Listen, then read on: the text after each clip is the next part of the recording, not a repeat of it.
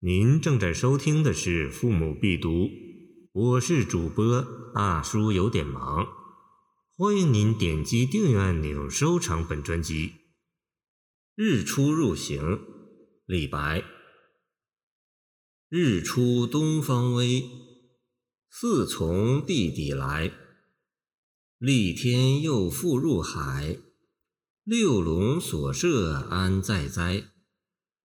其实与中古不息，人非元气，安得与之久徘徊？草不谢荣于春风，木不怨落于秋天。水毁边侧驱四运，万物兴歇皆自然。西河，西河，汝兮古墨于荒淫之波。鲁阳何德？筑景辉歌，逆道为天，交乌十多。五江囊括大块，浩然与明姓同科。日出入行是乐府娇妙歌词《汉郊四歌》旧题。古词言人命短处，愿成六龙升仙。本篇突破古词的命意，集中表现了李白的宇宙意识。即其对宇宙以及人在宇宙中之地位的认识。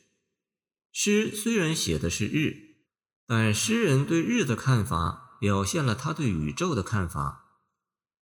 前七句写日之出没运行无始无终，永不休息，而人非元气，不能与日一样长存。人非元气四字，暗示了日乃是元气的一部分。元气是中国古代哲学范畴之一，大体相当于唯物论哲学中的物质。天地日月都由元气生成，因此也和元气一样具有永恒的品格。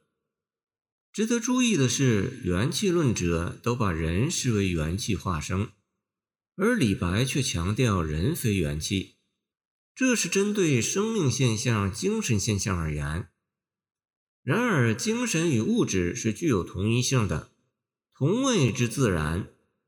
诗人接着说：“春风使得草木兴荣，但草木无需感谢春风；秋天使得草木衰落，但草木亦无需怨恨秋天。春夏秋冬四季的运行出于自然的规律，它们本身无异于草木的兴衰。”而万物的兴衰是规律在支配。这几句相当精彩，不但表现了伪化成韵之意，而且认识到无喜无悲是修养的最高境界。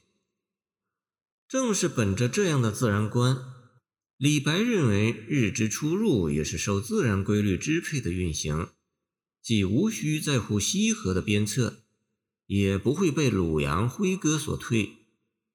西河是传说中的日域，与鲁阳辉歌退日的故事并见《淮南子》。西河，西河，汝兮古没于荒淫之波，鲁阳何德？筑景辉歌。通过这样天问式的句子，李白对这两个传说表示了怀疑和否定。全诗的主意在最后两句：“五江囊括大块。”浩然与明性同科，大块即自然，明性即元气。两句的意思是：我将持此自然之意去拥抱自然，最后与元气合一。具体的说，就是本着自然而然、听其自然的态度对待生活。